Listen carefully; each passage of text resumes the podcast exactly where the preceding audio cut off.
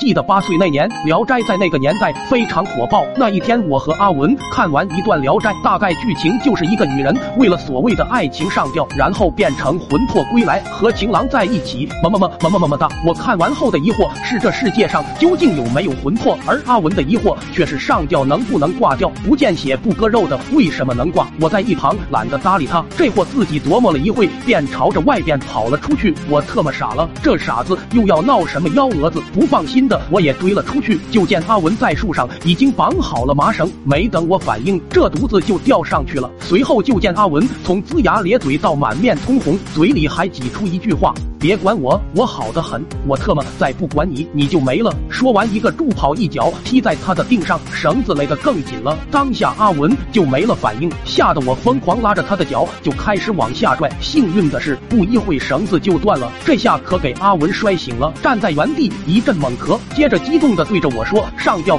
果然不会挂，只是难受而已。棍子你快试试。”特么这傻狍子喝假酒了吧？我当即转过头不再理睬。阿文见我不信，就准备用。剩余的麻绳再次表演，我怕他连累了我，自顾自的走了。但后来这件事就一直压在阿文心里，他总想找个机会展示给别人看，于是每天提着条麻绳在村子里面晃悠，逢人便要展示他的才艺。村里的同龄人被阿文的举动吓得不轻，但凡见着阿文都躲得远远的，阿文也就一直没有机会。后来有一天，阿文瞅着老爹喝醉了，觉得这是个千载难逢的机会，就火速喊来了我，说是要做个什么牛。先锋实验出自于好奇的我，就一同前来参观。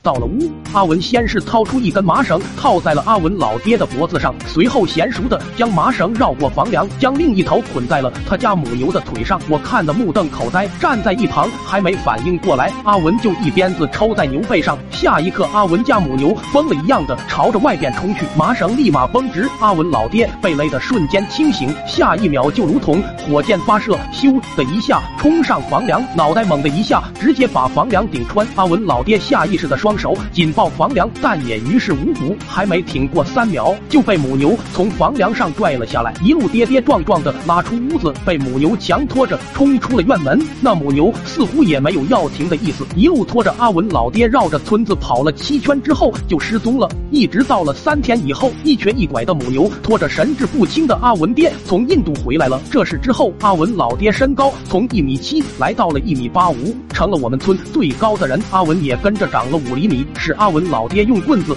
活生生抽出来的。